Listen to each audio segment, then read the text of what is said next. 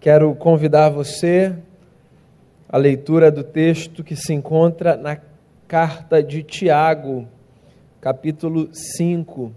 Você pode encontrar na sua Bíblia, no seu celular, ou projetado o texto, como você preferir.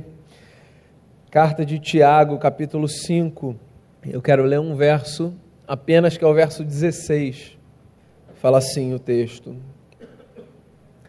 Confessai, pois, os vossos pecados uns aos outros e orai uns pelos outros para serdes curados.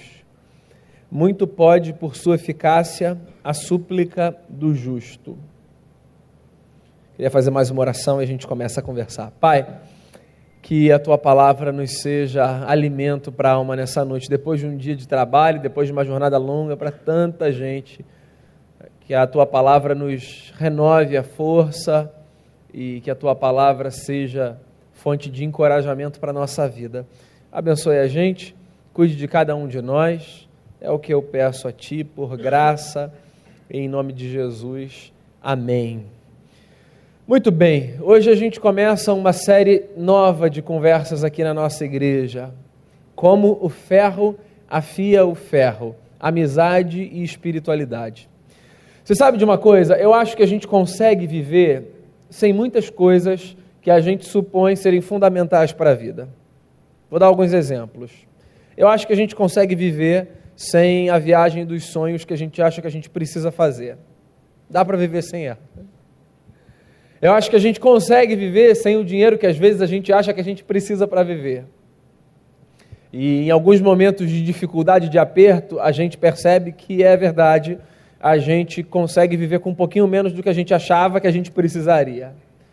Eu acho que a gente consegue viver sem aquele modelo tradicional de família. Tem gente que escolhe não se casar, tem casais que escolhem não ter filhos e constroem a vida assim mesmo. Eu acho que a gente consegue passar momentos da vida sem trabalho, dentro de casa ou fora de casa, a gente supera isso.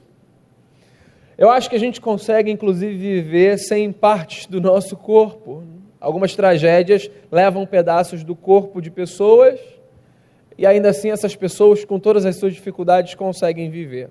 Você sabe do que eu acho que a gente não consegue viver? Eu acho que a gente não consegue viver sem amigo. Eu acho que a amizade está entre os elementos fundamentais da vida. Fundamentais. E a gente vai passar essas quatro semanas do mês de abril, nos nossos encontros de quarta, conversando sobre alguns aspectos da amizade, tendo sempre Jesus como nosso modelo. O Ronaldo falou isso aqui na primeira música que a gente cantou. Jesus é, acima de todas as pessoas, por melhores que sejam seus amigos, o amigo por excelência em quem a gente pode confiar. Então, essa série, Como Ferro Afia o Ferro, ela foi escolhida e nomeada a partir de um provérbio de Salomão. Você sabe que a Bíblia trata Salomão como homem que maior porção de sabedoria recebeu entre os homens do seu tempo. E tem um provérbio no livro de Provérbios, que é o provérbio 27, 17, capítulo 27, verso 17, em que Salomão diz assim: Como o ferro afia o ferro, assim o homem o seu amigo. Qual é a minha ênfase hoje? A minha ênfase hoje é a de fazer você perceber que todos nós precisamos de um amigo ou de alguns amigos a quem nós possamos nos reportar. Todos nós precisamos. Quando a gente pensa em amizade, talvez a primeira coisa que a gente pense seja na possibilidade de nos beneficiarmos. Eu sei que essa frase parece meio chocante, porque pode te levar a entender que o que eu estou dizendo é que as nossas amizades são construídas por interesse. Não é disso que eu estou falando. O que eu estou falando é o seguinte: você vai se tornar amigo de alguém de quem você possa se beneficiar, não pela grana, pelo status ou pelo que quer que seja, mas pela companhia. A gente pensa a partir da lógica do benefício. Ah, fulano é interessante para mim, acho que eu vou construir laço com ele. Não tem problema, faz parte. É, nós não construímos amizade com pessoas com as quais nós não temos ponto de contato. Eu não estou dizendo que a gente não fala com pessoas assim, né? nem que a gente é, não trabalha com gente assim, nem que a gente não convive com gente assim. Eu estou falando de amizade, ok? Amizade é, já citei isso aqui diversas vezes, eu acho essa explicação genial do C.S. Lewis quando ele diz assim: amizade é o que acontece entre duas pessoas quando entre elas surge um ponto de, de exclamação. Quando elas perguntam, nossa, você também? A gente percebe um contato com o outro, por causa de alguma ponte que a gente reconhece haver entre a nossa história e a história do outro. E aí a gente trilha uma jornada em comum. Mas eu queria pensar hoje na amizade como esse espaço de produção de relação onde há a minha pessoa e uma outra pessoa que deve ser uma pessoa a quem eu possa me reportar. Amigos, eu acredito, são fantásticos porque, dentre outras coisas, são pessoas às quais nós podemos abrir o nosso coração. Eu acho isso fascinante. É ou não é? Assim, essa possibilidade que a gente tem de olhar para algumas pessoas e de dizer assim: eu não preciso escolher palavra, eu não preciso agendar hora, eu não preciso me preocupar com roupa, nem com a arrumação da casa. Eu só vou chamar ou então me dirigir a. Porque nesse momento eu preciso abrir o meu coração. A vida faz muito mais sentido quando a gente encontra essas pessoas. Porque me parece que essas pessoas nos ajudam a formar um quebra-cabeça, que é o quebra-cabeça da nossa história, que não é formado apenas por peças que nós temos nas nossas mãos. Eu vou falar um pouco mais sobre isso na próxima semana, não quero entrar muito nesse ponto, mas eu vejo a humanidade assim. Eu acho que Deus nos fez de tal forma que algumas peças do nosso quebra-cabeça, nossa história, não estão na nossa mesa nem na nossa caixa. Elas estão espalhadas por aí. E elas estão espalhadas pelos amigos que nós fazemos, de tal forma que o nosso quebra-cabeça não fica completo enquanto os nossos amigos não estão perto de nós. Quando nós temos pessoas que nos são caras, preciosas, com quem nós temos aliança, perto de nós, nós vivenciamos experiências que distante deles nós não vivenciamos. Quando nós temos pessoas amadas do nosso lado, nós percebemos nuances do nosso caráter, do nosso afeto, que talvez distante dessas pessoas nós não sejamos capazes de perceber. Por quê? E aí a forma como eu resolvi encarar esse negócio, porque eu acho que Deus fez a gente assim. Não que falte um pedaço de mim fisicamente, mas é porque afetivamente, emocionalmente, há áreas minhas e pedaços meus que são levados e que são trazidos por pessoas com as quais eu convivo.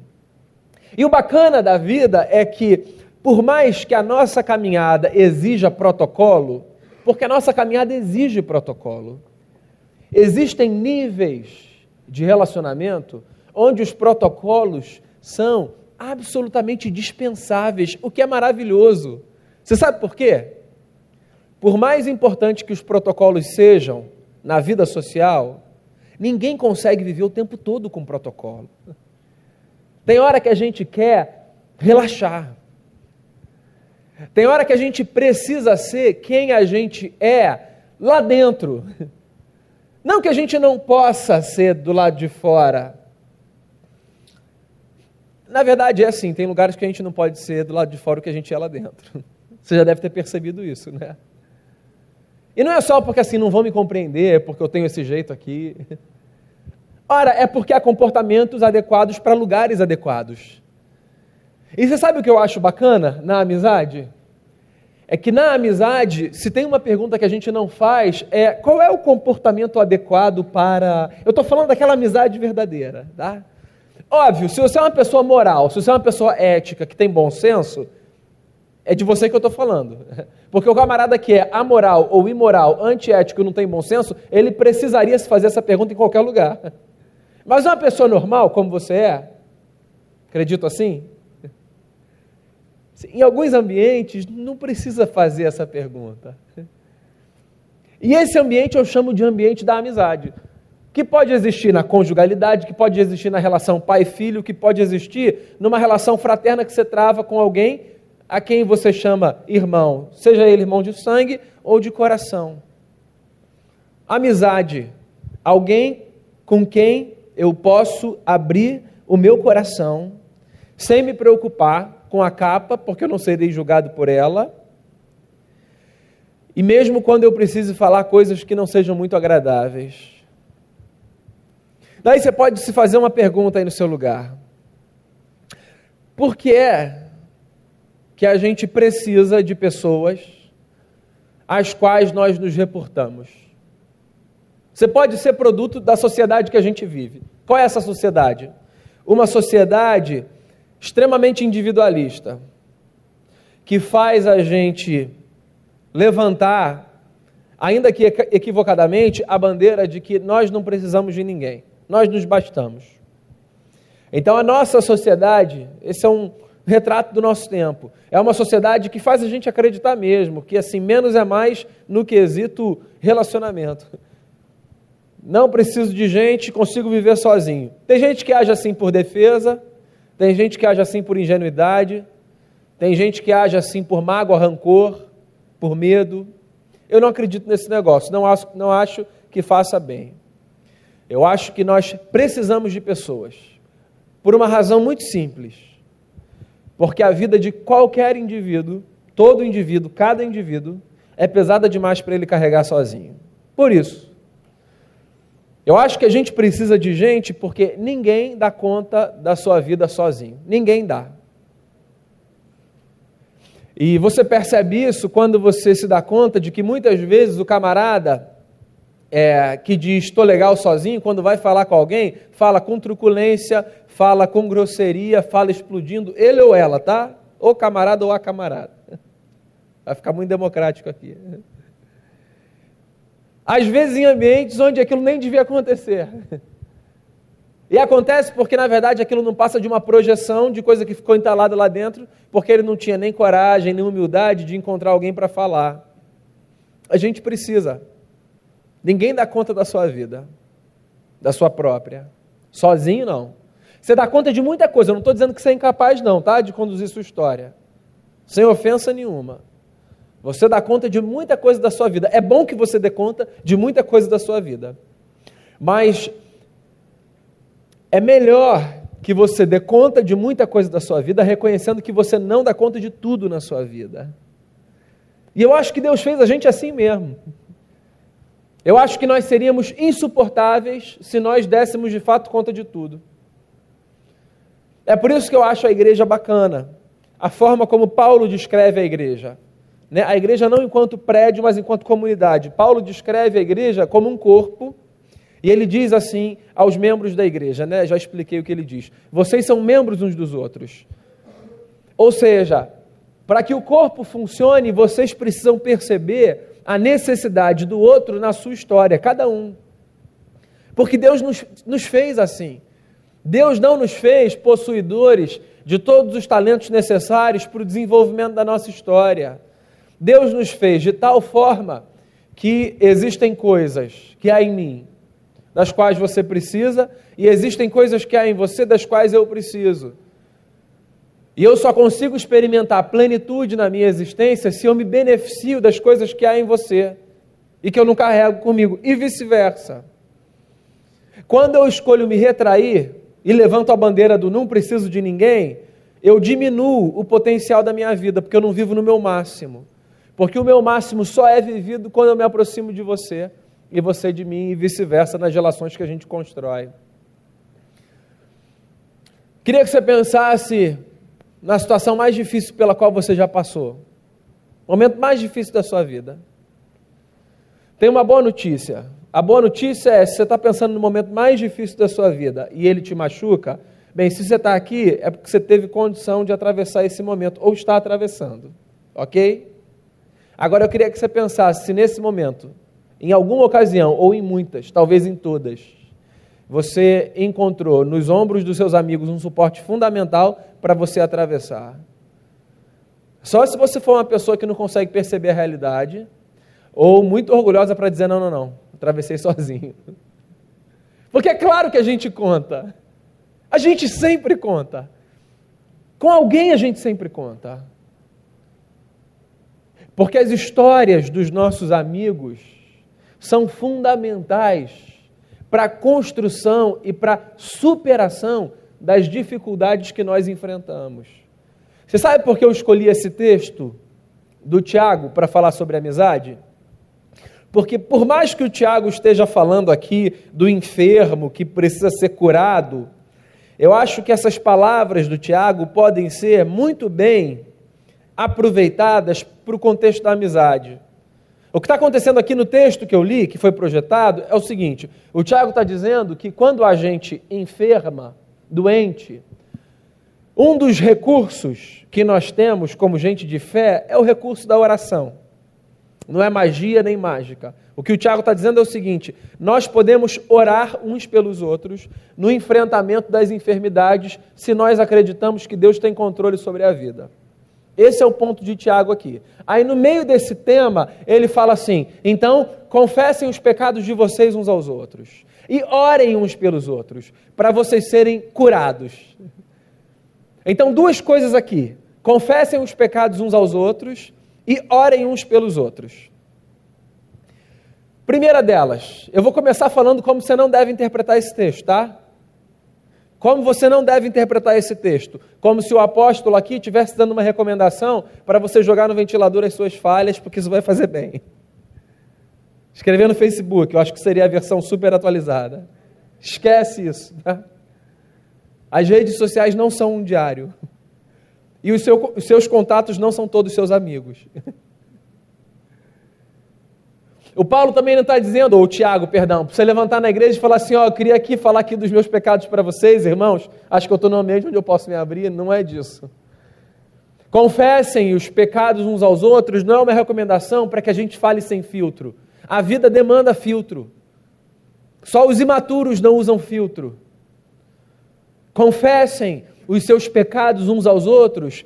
É Tiago dizendo assim: encontrem na vida gente que faz tão parte da vida de vocês que você tem inclusive condição de abrir as maiores lutas que você vive com a consciência de que essa exposição não vai ser usada contra você. É disso que o Tiago está falando. Que nós precisamos encontrar, ou pelo menos devemos encontrar gente com quem a gente possa ter uma história tão bela de amizade e espiritualidade que seja gente para quem a gente possa dizer assim: ó, eu estou enfrentando esse problema e eu sei que esse problema não é resultado dos outros, do mundo, da sociedade. Esse problema é um problema meu, fui eu que fiz isso. Sabe, eu queria ajuda, queria que você orasse por mim. Confessem os pecados uns aos outros. Isso não é muito recomendado no nosso tempo, porque o nosso tempo não é um tempo de abertura nesse nível. O lema do nosso tempo é nada faz tanto sucesso quanto a aparência do sucesso. Essa frase é de um crítico social norte-americano chamado Christopher Lash. Então, assim, o nosso mote é: vamos botar só o que está bom. Então a gente só mostra o lado bom da vida. Tudo bem, eu entendo. Mas assim, isso é, é, não é real, é fake. Você sabe que é fake, né? O real é, eu posso mostrar o lado bom da vida, porque eu acho que a beleza da vida precisa ser celebrada, mas eu preciso encarar os lados mais sombrios da vida. E como é que eu encaro os lados mais sombrios da vida? Tendo um amigo. Um amigo a quem eu possa me reportar. Alguém com quem eu possa me abrir e dizer assim, ó, isso aqui, cara, tá difícil para mim. Eu estou passando por essa dificuldade. Esse ponto aqui, ó, meu calcanhar de Aquiles, eu queria que você orasse por mim.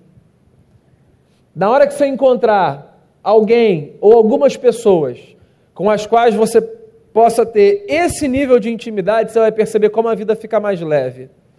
Porque eu vou repetir, a vida é pesada demais para a gente caminhar carregando sozinho os nossos fardos. Eu, há dois anos, vou num encontro de um ministério chamado Jovens da Verdade é um encontro que eles chamam de PAN, Programa Amigos de Ministério. Duas vezes por ano, lá no JV, de onde o Caleb veio, há um encontro para pastores e líderes de comunidades eclesiásticas de todo o Brasil. Vai quem quer, faz a sua inscrição e vai. É, quem organiza é um pastor amigo querido. Nós, inclusive, participamos do sustento dele e da sua família, é um dos missionários da nossa igreja é o pastor Jaziel Botelho. Ele é muito brincalhão, né? E ele já é um senhor. Qualquer encontro do PAN, no primeiro encontro, que é sempre numa segunda-feira à noite, ele fala assim: ó, quem é novo aqui? Aí os camaradas novos levantam a mão, primeira vez. Tá? Aí ele fala assim: então deixa eu explicar para vocês o que, que a gente está fazendo aqui. O nosso lema é: compartilhe as suas tentações para você não precisar depois confessar os seus pecados. Eu achei isso genial. É claro que a gente não fica lá numa roda assim, numa catarse, todo mundo falando, ah, meu problema é esse. É mais uma proposta assim do que o um imperativo, né? A proposta é: vamos deixar assim esse negócio de ficar contando vitória e bênção para um outro momento. E vamos ver se a gente consegue construir relações onde a gente tem a liberdade de dizer, ó, oh, estou com essa dificuldade aqui. Porque isso, inclusive, pode ser o primeiro passo para que a tentação não se transforme num pecado, né? Porque às vezes você fala para um amigo seu assim, ó, cara, eu estou pensando em fazer isso. E aí a pessoa é sua amiga e tem os valores que você tem, a pessoa pode falar assim, não faz isso não, isso não é bacana. E aí o que era tentação não precisa necessariamente virar um pecado, entende? Porque alguém que tem aliança com você e se importa com você, para além da capa, te deu uma orientação para que você não tomasse, em qualquer área da vida, aquele caminho que não era um caminho bacana. Agora, para isso você precisa ter gente com quem você divide vida. E nesse caso, de preferência, gente que tenha valores compatíveis com os seus. Confessem os pecados uns aos outros e orem uns pelos outros então, esse é um dos maiores benefícios da amizade cristã. A amizade cristã se sustenta na oração. Você sabe o que você vai descobrir numa comunidade de fé, se você é novo numa comunidade de fé? Que você não precisa ser amigo apenas de pessoas que podem te oferecer profissionalmente, financeiramente, ou em qualquer outra área, alguma coisa interessante. Você pode ser amigo de gente que vai te dar o que dinheiro nenhum do mundo pode te dar: oração. Isso é o maior presente que um amigo pode dar para você. A sua oração. O seu tempo, que é precioso, porque ninguém aqui tem tempo perdendo. O seu tempo precioso levado o seu nome diante de Deus. Para mim, essa é uma das demonstrações mais lindas de amizade. O interesse que um amigo tem de orar pelo outro. Eu acho, inclusive, que muitas amizades surgem daí, sabia? Tem muita amizade que surge de uma oração feita. De um encontro onde uma pessoa disse assim para outra: oh, Eu vou orar por você. É por isso que você está passando, eu vou orar por você. Esse negócio de eu vou orar por você fica guardado lá no fundo da alma. Sabia? Você pode se lembrar aí, lá atrás, de um episódio distante na sua história, onde alguém orou ou com você ou por você, e isso fez toda a diferença. Eu falo isso direto aqui, direto.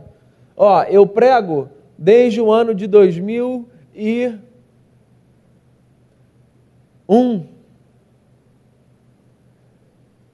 É possível que você não se lembre, é possível não, é provável que você não se lembre das minhas pregações de 2001, 2002, né?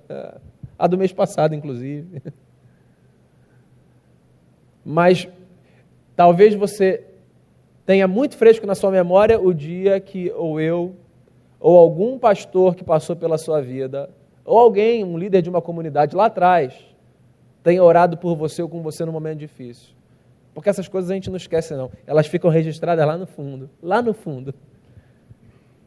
Ah, eu lembro, quando eu estava lá atrás, enfrentando aquele problema com meu pai, minha mãe, no hospital, foi um pastor lá e orou comigo. Não lembro que, lembro que ele falou? Não, não lembro que ele falou, não, mas eu lembro que ele orou. Porque fica. Porque uma das coisas mais maravilhosas que você pode dar a alguém é a sua oração. É por isso que o Tiago fala assim: ó, orem uns pelos outros. Você sabe por quê? Porque a confissão puxa a oração. Porque a confissão sem a oração, ela pode virar só um pretexto para uma fofoca. Você sabe como eu protejo o meu coração de não transformar a confissão do outro numa fofoca? Orando por ele. Então, quando um amigo vem e partilha comigo um pedido de oração ou uma confissão, assim, eu preciso transformar isso num motivo de oração. Se alguém divide com você um fardo, ore por essa pessoa nesse sentido. Coloque isso diante de Deus. Porque isso é uma das coisas mais preciosas que você pode fazer por alguém. Daí você sabe como é que o Tiago termina o texto? Ele diz assim, ó: "Faça isso para que vocês sejam curados, porque a súplica do justo pode muito pela sua eficácia." Eu acho isso bacana. Você sabe por que a amizade é fundamental? Porque a amizade é instrumento de cura. A amizade ajuda a gente a não enlouquecer. A amizade ajuda a gente a superar problema. Amizade ajuda a gente a experimentar uma das coisas mais maravilhosas que a gente pode experimentar: o ombro de alguém. Você já visitou alguém no sepultamento de uma pessoa querida que esse alguém perdia? O que você acha que esse alguém mais quer na hora que você chega lá? As suas palavras ou o seu ombro? Você já percebeu que esse alguém se lança nos seus braços e te dá um abraço? Porque amizade, meu amigo, esse negócio de dar ombro, isso é maravilhoso, poderoso. Orem uns pelos outros e confessem os pecados uns aos outros para vocês serem curados. Eu preciso de amigos. Porque é através das amizades que Deus trabalha para curar, cicatrizar, restaurar feridas que eu carrego, sobretudo na alma. Porque as feridas do corpo, nós sabemos a quem vamos para recorrer. Buscamos os médicos e buscamos a Deus em oração. Agora eu pergunto a você: e as feridas nas emoções? E as feridas na alma? Como é que a gente resolve esse negócio? Não tem remédio para ferida na alma. Quer dizer, tem uma boa conversa com um bom amigo, gente em quem a gente pode confiar, isso cura. Como ferro, afia o ferro, amizade e espiritualidade. Nós somos cristãos, você sabe o que isso significa? Que em Jesus de Nazaré nós temos um modelo de amigo.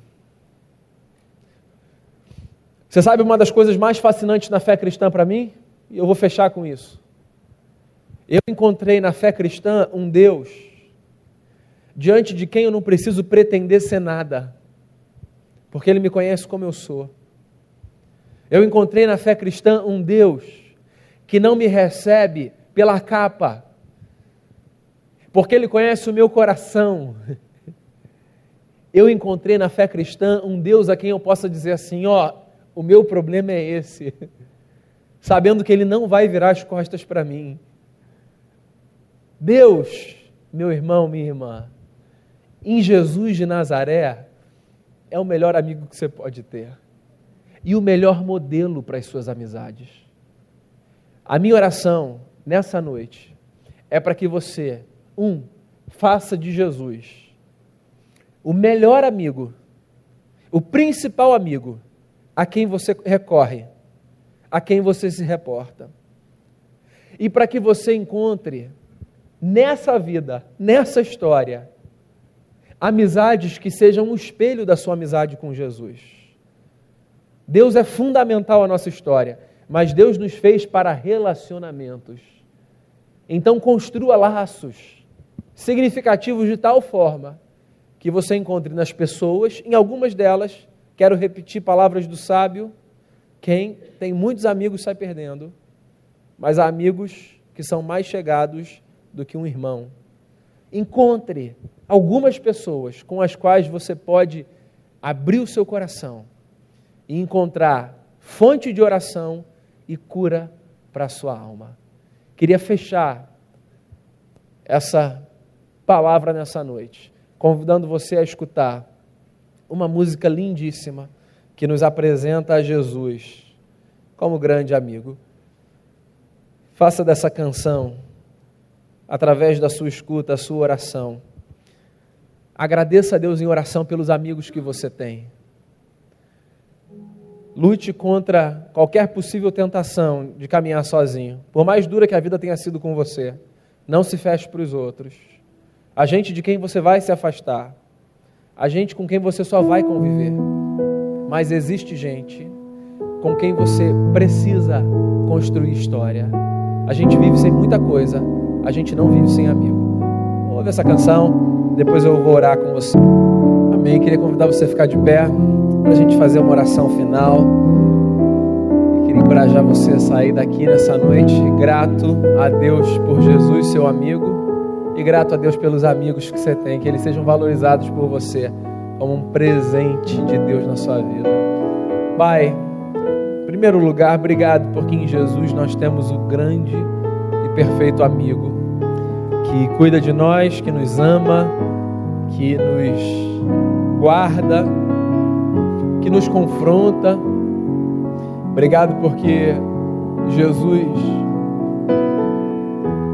não faz vista grossa diante dos nossos erros, mas não deixa de nos amar por eles. Obrigado porque a presença de Jesus nos faz perceber o que em nós precisa ser mudado, mas isso acontece de forma tão maravilhosa que a tua presença nunca nos expõe, ela nos convida à transformação da forma mais maravilhosa possível. Quero agradecer ao Senhor por isso. Termos a Ti como nosso grande amigo traz paz e segurança para a nossa vida. Eu quero dar graças ao Senhor pelos amigos que nós temos, por amigos que foram importantes em momentos da nossa vida, com os quais nós convivemos, dos quais nós nos beneficiamos pela amizade, pelo companheirismo. Amigos que perduram, Senhor. Pelos amigos que faremos, assim cremos. Queremos te agradecer, porque na amizade nós podemos encontrar esse espaço de trabalho do Senhor. Livre-nos da tragédia de caminharmos sozinhos, porque nós fomos feitos para as amizades. Que o Senhor leve a gente em paz, que o Teu Espírito Santo, nosso consolador, nosso guia, nos leve em segurança agora para onde nós formos. Que todo mundo chegue em paz na sua casa, Senhor Jesus. Que todo mundo chegue bem, guardado por Ti. Que os Teus anjos acampem ao nosso redor e nos levem em segurança para o nosso destino. E que a nossa noite seja de descanso na Tua presença. Te agradeço por esse tempo aqui, por tudo que o Senhor faz e pelo Deus maravilhoso que o Senhor é na nossa vida. Em nome de Jesus, nosso grande amigo. Amém.